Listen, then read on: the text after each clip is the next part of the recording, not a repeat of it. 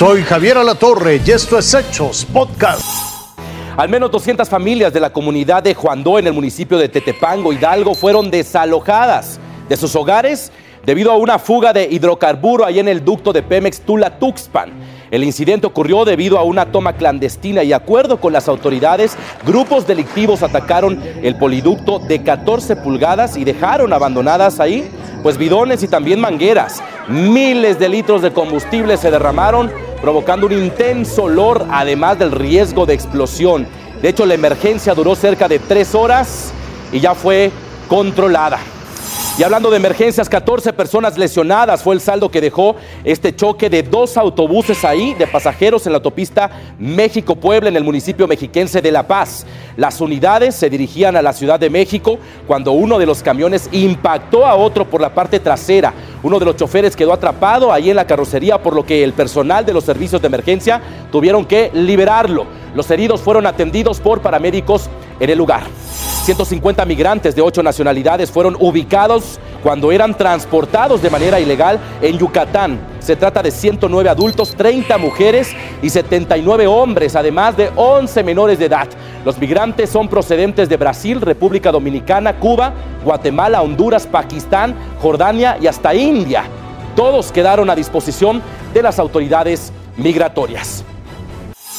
Un grupo de sujetos armados lanzó bombas Molotov contra las bodegas de algunas tiendas de conveniencia, esto en Ciudad Juárez, Chihuahua. Al lugar llegaron los bomberos para evitar un riesgo mayor. De hecho, el ejército y la policía municipal resguardaron la zona y comenzaron los operativos en busca de los agresores. Yo, yo, quiero que usted me explique estas tendencias, porque de pronto, ¿cómo usted me puede explicar que en pleno 2024 diferentes tamaños, diferentes colores, diferentes materiales y son la tendencia. Le estoy hablando de esos amantes de una bebida caliente que ahora tienen que buscar el termo perfecto. Sí, tener un termo bonito ahora es la tendencia. ¿Usted tiene uno favorito? Es la pregunta. Vea esto. Bebidas calientes a largo plazo, para eso están los termos. Bebidas que se conserven frías, aunque el entorno esté ardiendo, un termo también. Yo sí uso realmente muchos termos, tengo para todo tipo de bebidas. Este que traigo ahorita es el que uso todos los días para el agua. Y es que es un elemento que no puede faltar ya en nuestra vida cotidiana de lunes a viernes. Tengo de aislante y esos me gustan mucho porque conservan la temperatura de mi café, de mis tés. Eh, todos los días los uso para el trabajo. Y sábado y domingo tampoco. Espero de mi termo una gran resistencia que tenga y la capacidad también. Y ya el fin de semana puede ser agua o té.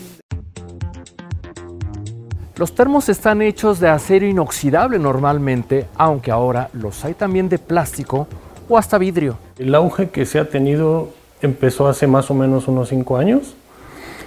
Se ve reflejado con mayor fuerza y tendencia en los últimos dos años.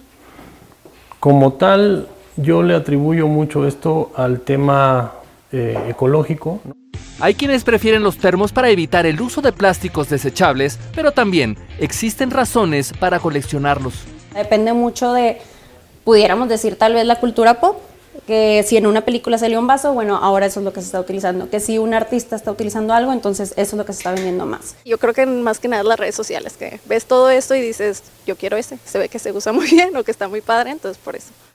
La característica común de los termos es que tienen una doble pared para evitar la transferencia de calor y una medida promedio de 600 y 800 mililitros.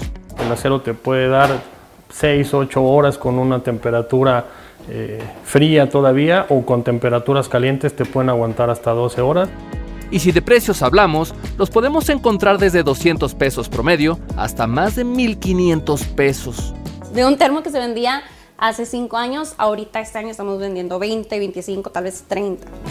La realidad es que el auge de los termos es de alcance global. Son China y Alemania los principales exportadores con una derrama de 2.892 millones de dólares y 95.2 millones de dólares anuales respectivamente.